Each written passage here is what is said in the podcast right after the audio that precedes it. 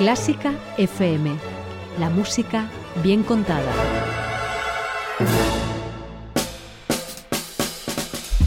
Mario, cuéntame la música. Carlos Ibarren, ¿recuerdas que cuando te invité a este programa por primera vez, ¿Mm? no te pedí que hicieses ningún personaje? O sea, Ya, Mario, pero- cuéntame la música. Y te digo, Carlos, Así siempre, cuéntamela tú. pero es que eso sería aburridísimo. Y ya está, Los ya oyentes dirían, ah, no, si este ya lo escuché. Así dicen, uy, ¿de dónde ha salido Este, esta? este no me suena. A mí tampoco. Bueno, Carlos Iribarren, no sé lo que has hecho. Yo tampoco, Bueno, es por que eso digo. Eh, cuéntamela tú. Eh, hoy palabra también castellana. Llevamos una ronda de palabras castellanas seguidas que sé que conoces, hoy sé que me la vas a saber explicar. ¿Cómo definirías la palabra vanguardismo? Bueno, vanguardismo. mm, Bueno, podría hablar de cualquier arte, pero voy a centrarme en la música. Vanguardismo, pues es mm, un movimiento en el cual se rompen las reglas establecidas hasta entonces y se hace algo diferente, algo novedoso que encuentra un rechazo enorme por parte de la población o de parte de la población y una acogida mm, pero súper celebrada por una selecta minoría que se siente por encima de los demás. Lo has dicho con un poco de rendi- rintin- ¿cómo es? Del perro, de perro pastor, Retintín, de Rintintín Rintintín. y sus películas, de Retintín. De que a ti no te gusta. Yo no soy muy pro, eh, pro vanguardia, nuevas vanguardias o vanguardismo, pero mm, depende de cuál sea. Porque Podríamos definir las vanguardias como la música que nunca pones en hoy toca. sí, efectivamente, pero en su día a Beethoven seguro que le consideraban un vanguardista, ¿no? O un revolucionario. Vamos a verlo hoy. Mejor. Si esa palabra tiene que ver con Beethoven o no.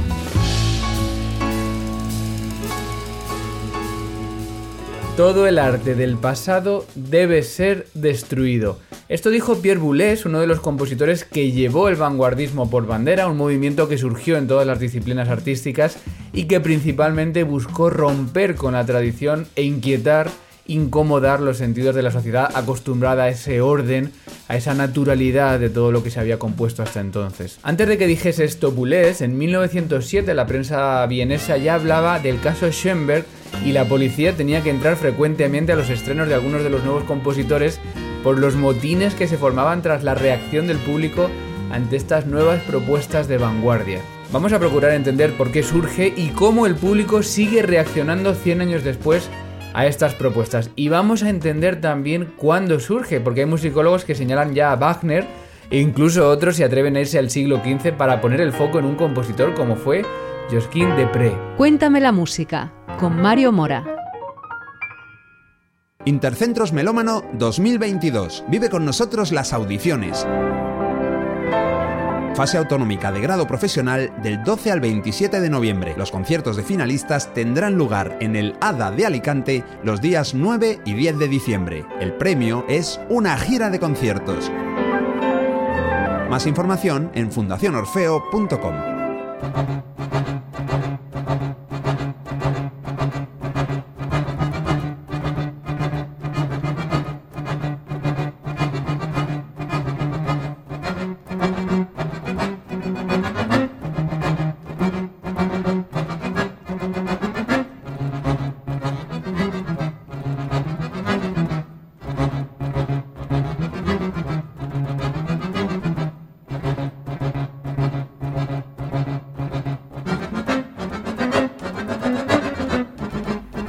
Bienvenidos a todos a Cuéntame la música, gracias por escucharnos. Bienvenidos también a los que estáis en directo viendo esta grabación en el canal de Twitch, ya sabes, buscando Clásica FM.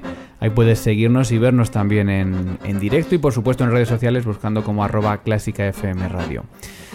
Episodio 40 de Cuéntame la música, eh, de, eh, de algo que tocó, vamos a hablar, a todas las disciplinas artísticas y que generó y sigue generando debates. Estamos escuchando esta unión de trabajadores de Luis Andriessen que está compuesta literalmente para un grupo de instrumentos de alto volumen.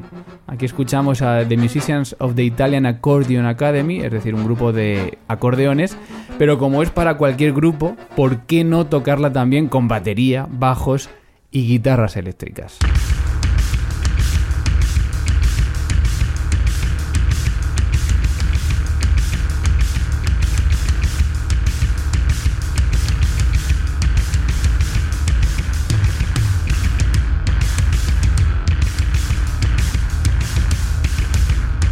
Música de Luis Andriesen, compositor vanguardista que nació en Holanda en 1939 y es uno de los miles de ejemplos que podemos encontrar en esta corriente creativa. Y creo que las preguntas sobre el vanguardismo van estando claras, pero la principal que muchos se han hecho a lo largo de la historia es ¿para qué? Vamos a ver si sabemos responderla. Ya sabes que en Cuéntame la música te explicamos con todo detalle y vamos al fondo de cada uno de los términos, cada una de las expresiones y cada semana lo hace quien te habla, Mario Mora, junto con un experto o experta que me ayuda a contarte la mejor música del mundo. Hoy el término es vanguardismo y nos va a ayudar a contarlo un director de orquesta con una amplia mirada artística que incluye también intensamente la nueva creación. Jordi Francés, bienvenido. Muchas gracias, Mario. Has estado con BBC Philharmonic, con la orquesta de RTV, con Ensemble Incorporated, con la orquesta del, de la Academia Festival de Lucerna, Orquesta Nacional, en España muchísimas orquestas. ¿Cuánto porcentaje tiene el vanguardismo en la, y la nueva creación, si lo queremos meter en el mismo grupo, en tus programas de orquestas? Pues en realidad, mmm, últimamente suele tener eh, eh, bastante, pero quizás, o sea, eh, quizás necesitaríamos un poco ubicarnos y definir qué es vanguardismo para poder decir qué, qué, qué porcentaje. Porque hay mucha música contemporánea que no es para nada vanguardista.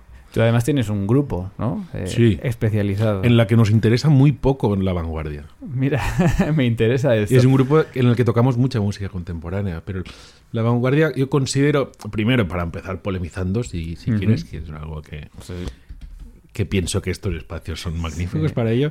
La vanguardia, digamos, es un concepto que viene de, de, ¿no? sí. de, guerra. Ah, bueno, sí, ahora lo los vamos a que comentar. están delante, sí, los que están en la vanguardia. Ahora ¿no? lo vamos a comentar. Entonces es como una actitud frente al arte, digamos, de ir delante para combatir el status quo. El status quo de lo que se considera arte, el status quo de lo que, de lo que digamos, que intenta romper barreras, ampliar horizontes de aquello que todo el mundo estamos de acuerdo que es así. Uh -huh. ¿No? Vale. Entonces, vaya eso por delante. Hay música que es contemporánea, pero no tiene ninguna intención de vanguardia. Simplemente se adhiere a corrientes que ya están, que ya existen, o, etcétera, etcétera. Eh, entonces, con esto yo quería. Bueno, o, de todas maneras, todo esto vendría un musicólogo. Aquí vendría un musicólogo y me lo debatería, obviamente. Porque esto no es que alguien tenga la verdad sobre nada, ¿no? Mm. Es pues son, al fin y al cabo nos movemos en, en conceptos que son tan abstractos que en realidad cada, cada conversación necesita sus propias lógicas, ¿no? Y Por eso son, es tan, tan complejo hablar de música y tan maravilloso. Y que realidad. son conceptos que no dice uno, venga, a partir de hoy voy a hacer esto y se crea, sino que el propio tiempo los va analizando y les va poniendo nombre, ¿no? Afortunadamente. También. Y claro. los músicos en, en, eso somos muy dados a etiquetar, también por la manera en la que quizás hemos se ha estudiado la historia de la música durante mucho tiempo, ¿no? Como por periodos, por cajas, ¿no? Por, por estilos, por tal. Y en realidad los conceptos al final son mucho más abstractos, mucho más difusos, mucho más... Eh, no, son, no son tan concretos y tan encasillados como al final intentamos definirlos. Pues vamos a empezar a dar las, las primeras líneas. Siempre nos asomamos a la Real, al diccionario de la Real Academia Española, a ver qué dice sobre este término. Y sobre vanguardia, eh, dice conjunto de las escuelas o tendencias artísticas y literarias nacidas a finales del siglo XIX con intención renovada, eh, renovadora de avance y exploración. A veces se habla del principio del siglo XX, la RAE habla de finales del siglo XIX. Si nos vamos al Oxford Dictionary of Music, viene un poco lo que comentabas tú. Eh, el término vanguardismo nos eh, lleva a avant-garde, que es un poco hacia donde va la definición, y ahí sí que pone en su, en su acepción original, la palabra se refiere a un destacamiento militar de avanzada pero en la actualidad se usa para referirse a los compositores y artistas precursores de una generación que rechaza las prácticas establecidas y emprende un camino progresista. Uh -huh. Es decir, no todo lo que se hace para romper es vanguardismo, sino que el vanguardismo tiene una focalización concreta en un momento determinado. Sí, el vanguardismo eh, o la vanguardia, digamos, ¿no? Porque eh, también serían cosas diferentes. El vanguardismo es ese, esa corriente de pensamiento de artista que que comulga con la vanguardia, ¿no? Entonces, eh, eh, como yo te decía, a mí me gusta verlo, sea correcto o no sea verlo, pero me gusta verlo como una actitud frente al arte. Si estamos delante de, una, de un artefacto artístico que quiere una obra musical, un cuadro, una escultura, lo que sea, que quiere romper barreras, ampliar horizontes, pues sí que mm, me gusta identificarlo como algo que, es, digamos, que tiene una actitud vanguardista. Por aquello de, de sí, por aquello relacionándolo con la cuestión bélica, ¿no? De, de ir delante, de encabezar un movimiento rompedor. Pero también es cierto que cuando hablamos que vanguardia es un concepto que a día de hoy me parece completamente arcaico, completamente anticuado. Ya, o sea, eh, los creadores artísticos que, pretenden seguir rompiendo barreras o seguir tal, o, considerar la transgresión como un elemento de modernidad, ¿no? De, de estar...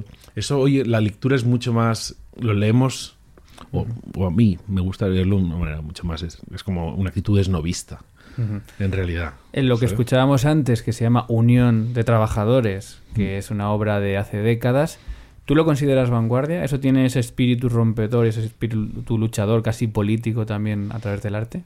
Claro, a ver, es que no, lo hemos, no, quiero tampoco enrollarme en, muchas cosas, porque si me dejas podemos estar aquí hasta la noche, pero en realidad la vanguardia es un término bastante político también. O sea, en el caso de Workers Union se, circunscribe a una, cuestión sindical, ¿no?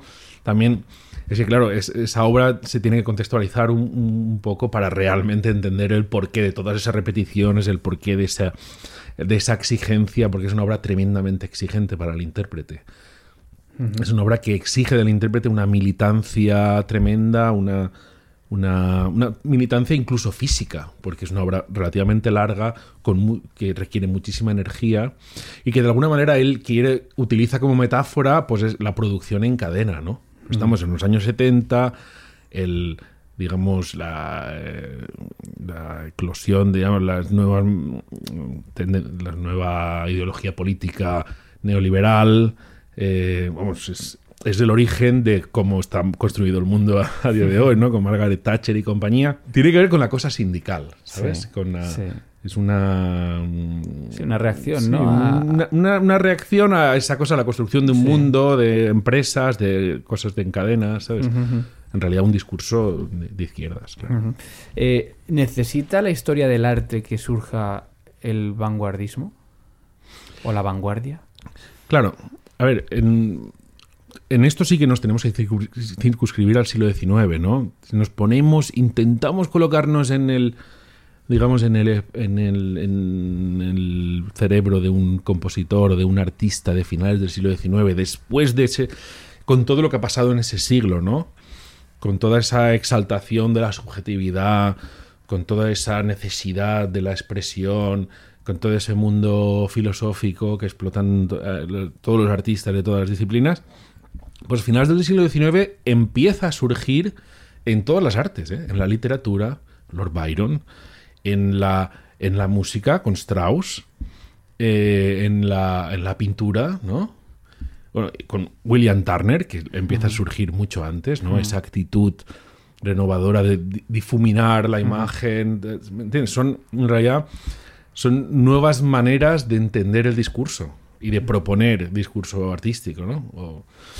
Eh, entonces, todo empieza a surgir una, una necesidad de, como mínimo, de relativizar lo que se considera arte, lo que se considera literatura, o, de ampliar las fronteras. Hay un libro que se llama El caso Schoenberg, que, es, que escribe Esteban Buch, que cuenta muy bien estos inicios y habla de cómo la prensa vienesa eh, designa el caso Schoenberg como lo que está empezando a ocurrir, ¿no? Como que de repente además se decía que se, bueno, se montaban motines en los conciertos de los estrenos de Schoenberg y sus aliados porque, la, porque el público reaccionaba. No estamos hablando solo de la consagración de la primavera, sino de todo lo que surge después también.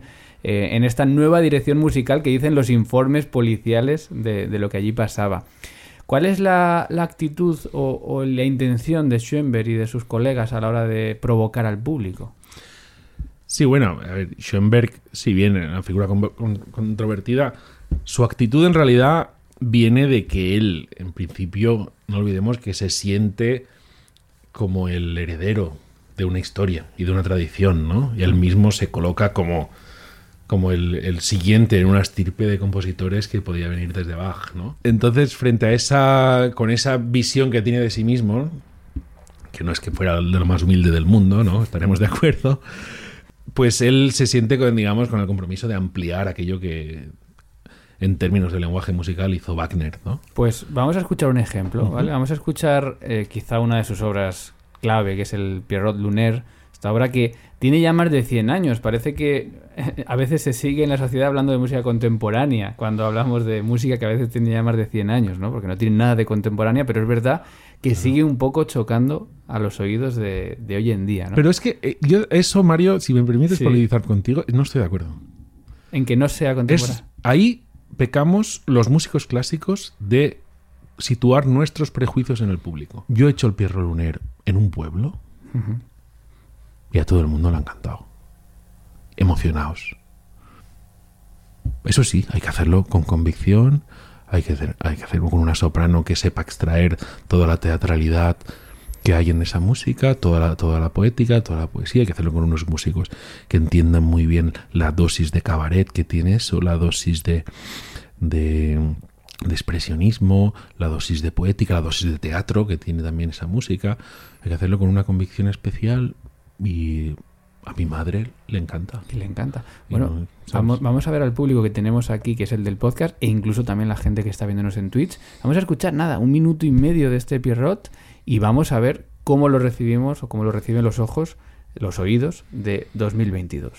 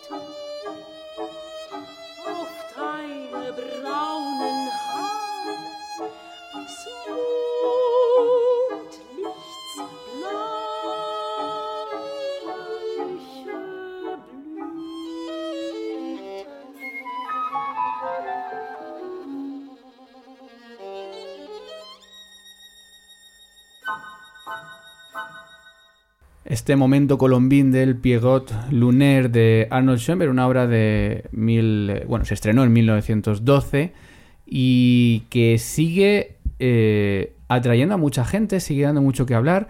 Tú hablabas de una cosa, Jordi, que es que claro, que la gente que la ve en directo ve también a la cantante teatralizar, ve lo que está ocurriendo. Necesita también este tipo de arte esa, esa otro, otra disciplina también que se une a, a la auditiva para disfrutarla. Sí, pero no creo que. No, no más que un eh, alguien, un pianista haciendo preludios de Chopin o, o Debussy, ¿sabes? Eh, lo que sí que considero es que tienes que saber qué está diciendo. El acompañamiento está. alude al texto continuamente, ¿sabes? Y. Pero bueno, igual que hacemos con el. Con el eh, viaje de invierno de Schubert, ¿no? Con cualquier ciclo de Obviamente, con sí. ciclo, claro. Eh, en, el, en Twitch está, dice Infinita Mama, por ejemplo, que ella lo que percibe es tragedia, dolor, tensión. ¿Tiene, ¿Va por ahí el Pierrot? Claro, es que, a ver, eh, tragedia, dolor, tensión, eh, sí, pero el Pierrot sería más tragicomedia, eh, dolor más que dolor, un quejica. sea Tiene, que- tiene un punto de ironía enorme eh, que está detrás de, de- de toda esa música y de, bueno, de, de mucha de la producción artística de los, de los primeros, de principios del siglo XX. Tiene un punto de... Tiene como una distancia poética que le genera una ironía Porque de alguna manera se está. Es un momento en el que se está ironizando también sobre el siglo XIX. Se está uno riendo de los románticos. Eh, Lo que no sé si es ironía es esta frase de Schoenberg, seguimos con Schoenberg, Mm. dice, si es arte, no es para todos, y si es para todos, no es arte. Claro, eh, esa es lo que te decía antes de que él se siente heredero, ¿no? Esa actitud vanidosa frente al arte del, que ha existido durante muchas décadas del siglo XX también, en el siglo XIX por supuesto, pero durante muchas décadas del siglo, del siglo XX, pues muchos creadores han tenido una, han seguido con esa, con esa mm, cuestión de situar al creador por encima de todo, ¿no? Entonces, pues eh, frente a esa actitud que en realidad lo que quiere decir es que su música, como ha ocurrido con otras de la historia de la música, mi música será entendida, ¿sabes? Dentro de unas décadas o cuando yo muera, etcétera. Toda esa actitud que también considero que tremendamente va- vanidosa, ¿no? Eh, em, él lo que, a lo que se refiere es un poco a eso, ¿sabes? Porque él decía que, que con que con el tiempo se iba en, sus innovaciones iban a ser aceptadas, ¿no? Algo así decía. Sí. Que no sé si lo ha conseguido, pero claro, quizá eso, si fuese popular la música de Schoenberg, a lo mejor también abandonaría ese sentido original de la ruptura y del buscar un poco esa reacción del público, ¿no? Sí, pero quizás la actitud de Schoenberg, a ver, esto todo es debatible, claro. Yo no sé si, si él, su actitud es más de ruptura o de evolución. O sea, en realidad la actitud rompedora en ese siglo podría ser, estaría más en, en otros creadores, ¿no? Como Henry Cowell en Estados Unidos. Ellos sí que tenían una actitud vanguardista, o, o un poquito más tarde John Cage, ¿sabes? Es que no estamos hablando de tanta diferencia temporal, estamos hablando de muy pocas décadas. De que se- ¿Sabes? Lo que pasa es que la distancia en los lenguajes sí que son enormes, ¿no? Claro, pero eh, a veces tendemos a, a decir que todo lo extremo es vanguardista, ¿no? Que to- cualquier tipo de música, hablando de música, que se escribe hoy o que se escribe hace 20 años y que es extrema, ya lo metemos dentro del grupo del, del vanguardismo. Y sin embargo no es así, ¿no? Dentro de toda la nueva creación hay música que no es vanguardista, que se puede considerar más música experimental. Eh, ¿qué, qué agrupaciones podemos hacer un poco de, de tipos de composiciones dentro de todo esto? Ya, eh, esto es, eh, lo que planteas es muy complejo. Yo, yo me creo, yo me, me confieso incapaz. De poner una de línea, generar, ¿no? De- claro. sí. Yo odio la cosa, el término de música contemporánea, ¿eh? porque le llamamos música contemporánea a todo lo que no tenga melodía acompañada al final, o que lo que es- no, o, que, o incluso muchas veces eh, también en el mundo de los músicos hablamos de música contemporánea todo aquello que no tenga la armonía tradicional. Y eso me parece tan pobre. Te, te voy a reformular la pregunta. Eh, ¿Se puede estrenar, se puede es- escribir y estrenar en 2022 ¿Mm? una obra que se considere o considerarla de vanguardia o vanguardista? ¿O eso ya es pasado? Puedes estrenar en 2022 y llamarlo como quieras. Si el compositor dice yo soy vanguardista, pues vaya tú con tu locura, con tu movida. Lo que pienso es que hay mucha tontería. Eso, eso, eso Mucha autoetiqueta también, Mucha autoetiqueta. O dudo mucho yo que, al, que un compositor a día de hoy se, se autodenomine vanguardista y no se rían de él. Vamos a escuchar música del año 2000. Mira qué guay. A ver qué nos parece, si es vanguardista, si es experimental. Si no lo es, no lo sé. Vamos a ver si somos capaces de etiquetarlo o no hace falta. Es música de la compositora Kaija Sariaho, que es una compositora eh, finlandesa que nació en 1952, quizá una de las compositoras actuales más importantes. ¿Has trabajado en música suya alguna vez? De Sariago sí que, bueno, sí que he estudiado y tal, pero no he programado nunca. Vamos a escuchar una obra para violonchelo solo, son sus papillons, sus mariposas. Es una pieza que se encargó por la Fundación Rudolf Steiner, que se estrenó en el año 2000 y que vamos a escuchar simplemente una de ellas eh, y que suena así.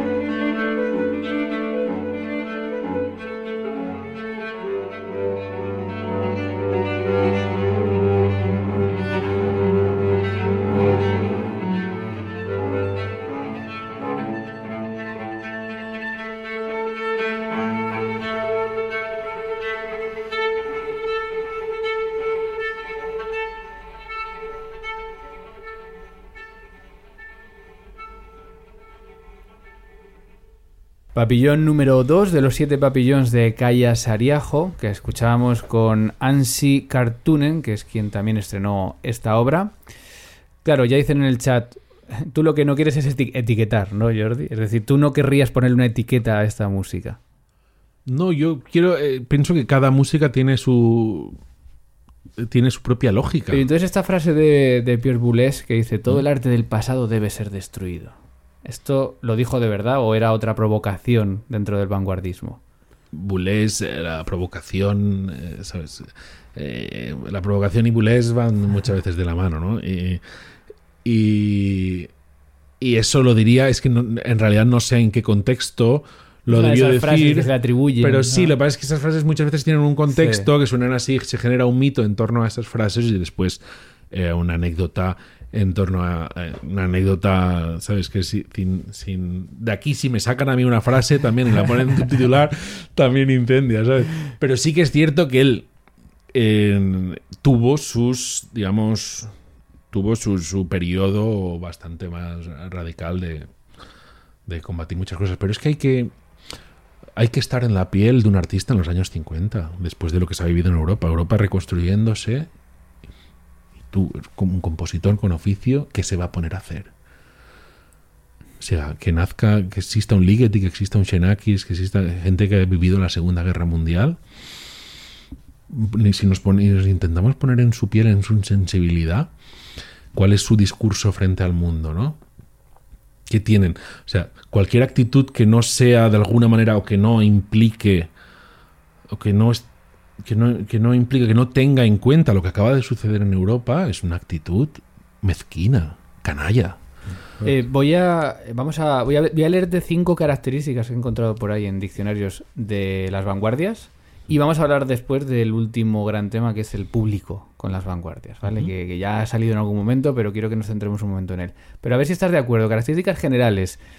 Primero, espíritu de rebeldía con respecto a la academia artística. Es decir, hay una rebeldía en la creación de vanguardia. Sí. Eso está claro. Cuestionamiento de la imitación de la naturaleza. Es decir, todo lo que se venía haciendo antes. la de- mímesis, sí. Cuestionamiento de la mímesis, no lo sé, yo se lo pondría entre paréntesis. ¿eh? O sea, que hay gente que, que puede seguir Yo de- lo dejaría en cuestionamiento. Vale. Ruptura con el ideal clásico de belleza. Sí. Sí, dicho- o con, el, con el ideal dominante de belleza. Hay una frase, por cierto, de, de Schoenberg, que igual también se sacó de contexto, pero que dice que la belleza es una necesidad de los mediocres. Eso, claro, claro, eso eh, en realidad eh, se refiere a la belleza compartida por todos. Existen otros modos de belleza. Es- en por eso lo que de dominante, ahí. ¿no? Tú, para que sea la belleza... Claro, aquello que entendemos como sí, status quo, digamos. Deseo de expresar los temas y preocupaciones del sujeto contemporáneo. Sí, es- esa frase ha- habría ha valido, quizás no creo que sea vi- ten- tenga vigencia, pero así como no creo que tenga vigencia el concepto mismo de vanguardia. Y por último, rechazo de la confiscación simbólica del arte por parte de la burguesía. Aquí nos metemos ya un poco en las clases, ¿no? Claro, sí, a ver, la vanguardia eh, tiene una, tiene una connotación política, pero como todo arte, como toda manifestación cultural, tiene una connotación política transformadora o conservadora, digamos, ¿no? Por englobarlo en dos. Y la voluntad vanguardista siempre tiene un esto transformador, ¿no? Bueno, antes has dicho cuando hablábamos de Schoenberg, del Pierrot, que, que tú no estás de acuerdo en que la música contemporánea o la música de nueva creación o la música de vanguardia no guste al, al público general. Es decir, eh, tú estás convencido de que cualquiera que entre en el auditorio 400 del Reina Sofía a ver esos conciertos de los, no sé si se siguen haciendo los lunes, de estrenos y demás, puede disfrutar de todo exactamente igual que cuando vas a escuchar, pongo siempre el mismo ejemplo, una sinfonía de Beethoven, que parece como una obra así más... No, no, no, no. Yo no digo eso. Yo digo que si, si tocamos buenas obras que sean contemporáneas o no, sean obras de música actual, que, que sean muy buena música, pero muy buena música de una calidad como puede ser la quinta de Beethoven o la segunda de Mahler. Y lo tocamos con la misma convicción, y con el mismo conocimiento y con la misma profundidad que le dedicamos al repertorio canónico, el público la disfruta de igual manera. No sé si he leído. Porque el discurso no es tan diferente. No hay tanta diferencia entre Beethoven y Lachenmann. La diferencia son los sonidos que usamos y las maneras, pero el discurso formal y tienen muchas muchas similitudes. Claro, yo te estaba leyendo entre líneas. Mm. Eh, y además, como tú eres claro, te lo pregunto. Estabas sugiriendo a lo mejor dos cosas. Primero, que no toda la obra de nueva creación es de esa calidad. Y segundo, que no todas las interpretaciones de las obras de nueva creación tienen esa pasión. Sin duda. De hecho, es antes cuando hablábamos al principio de la conversación sobre la cosa de los prejuicios, y he dicho muchos de ellos justificados, claro. Es que muchos de ellos son justificados porque ante el, eh, gran parte del público ha tenido muy malas experiencias con, eh, digamos, aquello que englobamos como música contemporánea, ¿no? Y, con razón, o sea, es, eh, yo no quiero que esto suene a crítica, suene a más a una descripción de una realidad durante décadas, ¿no? Mm, Sí que es cierto que por, por las peculiaridades de un cierto repertorio contemporáneo, de dificultades y de medios y de tal, eh, pues muchas veces los conciertos no son buenos, no son atractivos, porque la música no es buena. Y con todo esto tampoco quiero que sea una crítica a la música que se hace hoy, se hace de todo, se hace música brillante, altísimo nivel, y se estrena mucho. Y pues como en todas las épocas, pues al final las buenas músicas son un tanto por ciento muy, muy reducido. Entonces, o bien porque las, eh, las obras, mm, ¿sabes? No, no son. O bueno, porque algunas obras necesitan una segunda escucha o necesitan una segunda interpretación también para que los intérpretes la maduren, etcétera, etcétera. Hay tantísimas variables que. que lo que decía, que los prejuicios son generados porque los públicos no han tenido buenas experiencias, o bien porque es interpretaciones que no son que no son todo lo, lo claras que deberían de ser, todo lo enérgicas, o que no cuentan la obra bien, que formalmente no les ha funcionado.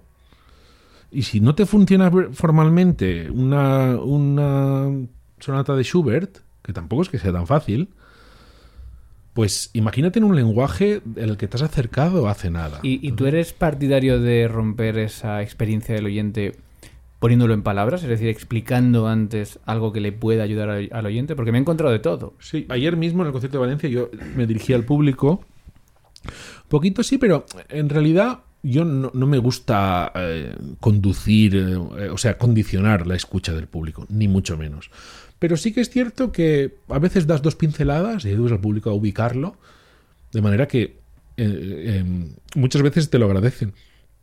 Mucho, por mi experiencia, eh, sí que me gusta hacerlo.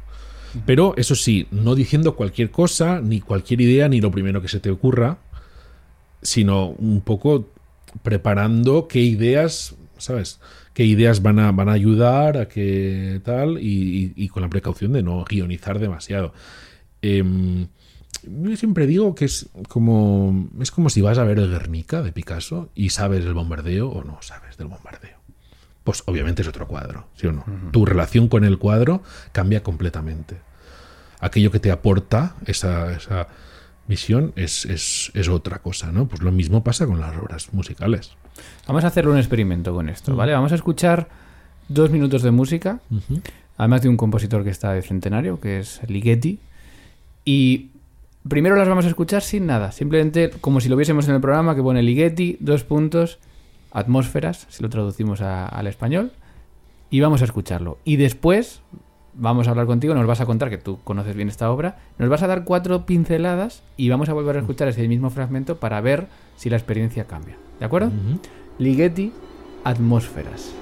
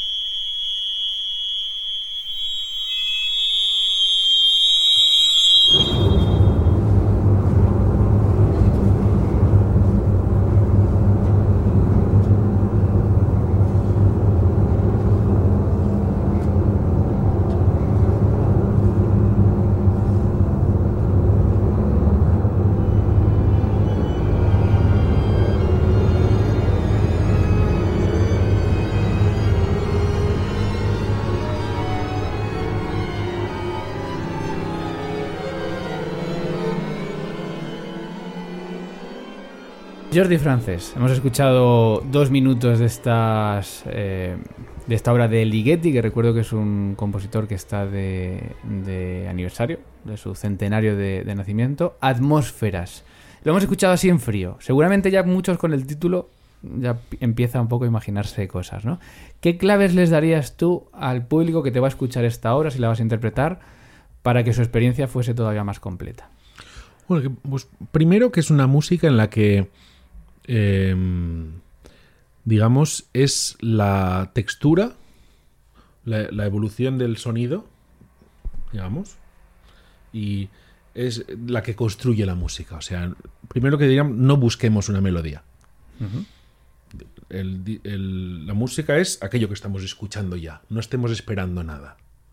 Intentemos vivir ahora sin, sin esperar. Eso es una, una esto frente a un público que está esperando, ¿sabes? Me, me explico, ¿no? Porque Sí. si no dice, ahora entrará, ahora entrará Sí. la melodía, entrará. No, no, no, no esperemos que la música es esto, si no te la pierdes, ¿no? Es como si, como una película de, ¿sabes? De Tarkovsky, ¿no? Un discurso ahí lento y dices, ahora, ahora vendrá, esa, esa ansiedad. No, no, no viene nada, disfruta de esto.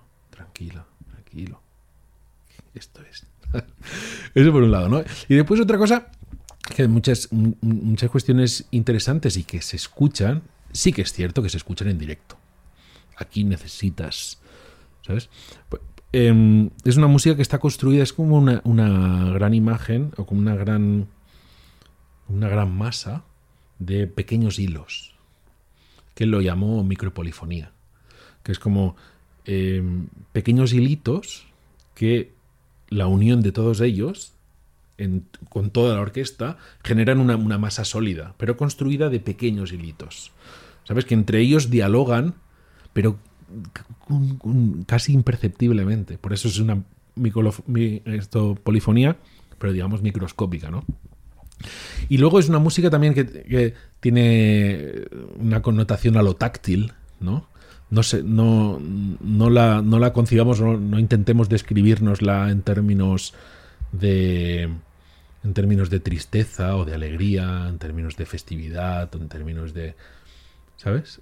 Eh, tenemos que construir en otros términos, en términos de transparencia, de rugosidad, de incluso de violencia, en otro tipo de términos, digamos que aluden más a otro tipo de pensamiento artístico. ¿Vale? Es una obra de finales de los 60 en la que, bueno, que son años en los que eh, los compositores insisten en seguir emancipando parámetros de la música. ¿no? En este caso, eh, se emancipa el parámetro de la textura y se construye música únicamente con la textura. Que es un poco lo que hizo Schoenberg con las alturas emancipa las alturas musicales y dice ya no me hace falta nada más para construir, no me hace falta armonía, no me hace falta... Vamos a escuchar los mismos dos minutos, ¿vale? Y vamos a ver si con esto que nos ha contado Jordi Frances, de repente esta música también la percibimos de una manera distinta.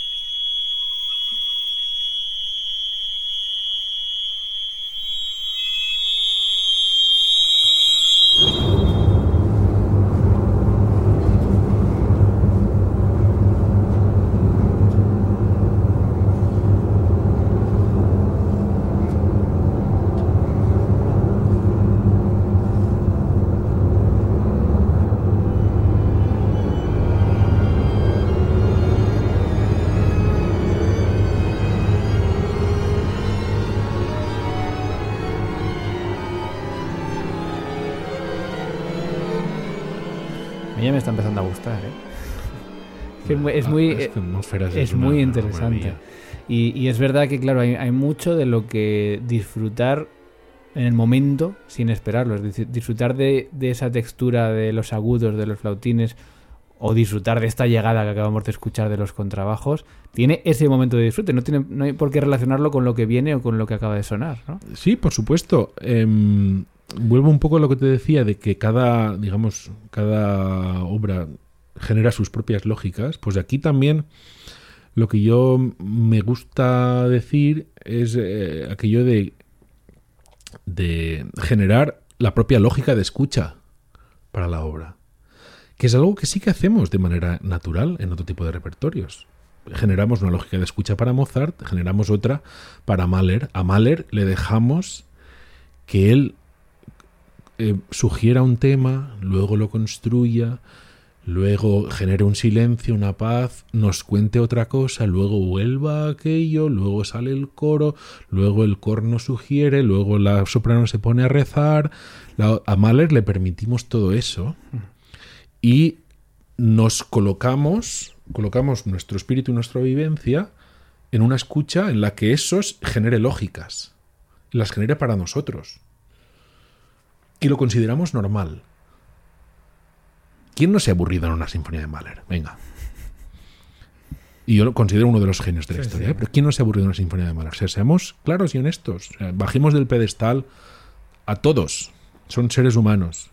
Mahler tiene pasajes que son insoportables. Entonces, eso que le permitimos a ciertas músicas, eh, ¿por qué no se le permitimos a otras? ¿Por qué no somos capaces de hacer ese esfuerzo de colocar nuestra escucha en un espacio en el que eh, sea posible que nosotros construyamos discurso de lo que estamos escuchando? Una cosa muy general para acabar. Imagínate que tienes un concierto esta tarde con música de nueva creación o de vanguardia y quieres convencer a una persona que pasa por la calle, por la puerta, que entre a ver el concierto porque le tienes que convencer de que lo va a disfrutar. ¿Qué argumentos le das a esa persona para que entre? En realidad, los argumentos no los sé, pero sí, que sé que serían argumentos que giran en torno a desa- desarrollar su manera de escuchar la música, su manera de relacionarse con ella, a, a descubrir. Serían argumentos que tienen que ver con descubrir cosas nuevas, con descubrir eh, formas de hacer música que a lo mejor no, no se ha acercado nunca, o maneras de relacionar la música con otras artes que a lo me- hay músicas que se relacionan con artes visuales de una manera bastante intuitiva, que todo el mundo lo puede entender, pero no se lo había planteado nunca. Y de, de repente esa relación le hace, le hace conectar con un discurso musical con el que... Eso es que eh, todas estas cosas las estoy diciendo y no me las invento, se me han pasado a mí, porque me dirijo al público, les doy dos ideas y luego, y luego te vienen emocionados por haber descubierto un mundo que no, que al que no se habían acercado nunca. Y eso, yo no sé, pero yo en realidad me dedico a esto por experiencias como esa.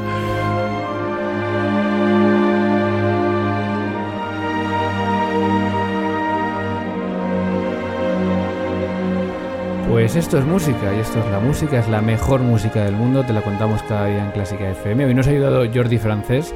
Jordi, que tengo la sensación de que podríamos hacer cinco capítulos completos sobre el vanguardismo, ¿eh? porque hemos hablado muy en general de todo, pero claro, nos podemos meter casi con cada género, con cada estilo, con cada compositor y tendríamos ahí para Mm. hablar. ¿eh? ¿Lo hacemos?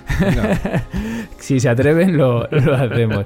Jordi, muchísimas gracias. No, no, gracias a ti, un gusto. Gracias también a Carlos Iribarren, a todos los mecenas que nos apoyáis, a todos los que nos escucháis, a todos los que compartís estos programas, porque si no puedes contribuir haciéndote mecenas, ya sabes que también puedes ayudarnos dándole al like en iVoox, compartiendo el podcast en redes sociales, dejando tus comentarios o interactuando todo lo posible, porque así cada vez más gente conocerá Clásica FM. Se despide quien también te ha contado hoy la música, Mario Mora. Sed muy felices. Adiós. Y si has llegado hasta aquí, es posible que te gusten todos nuestros podcasts. Ayúdanos con 5 euros mensuales y haz que Clásica FM siga siendo posible. Más información en clásicafmradio.es.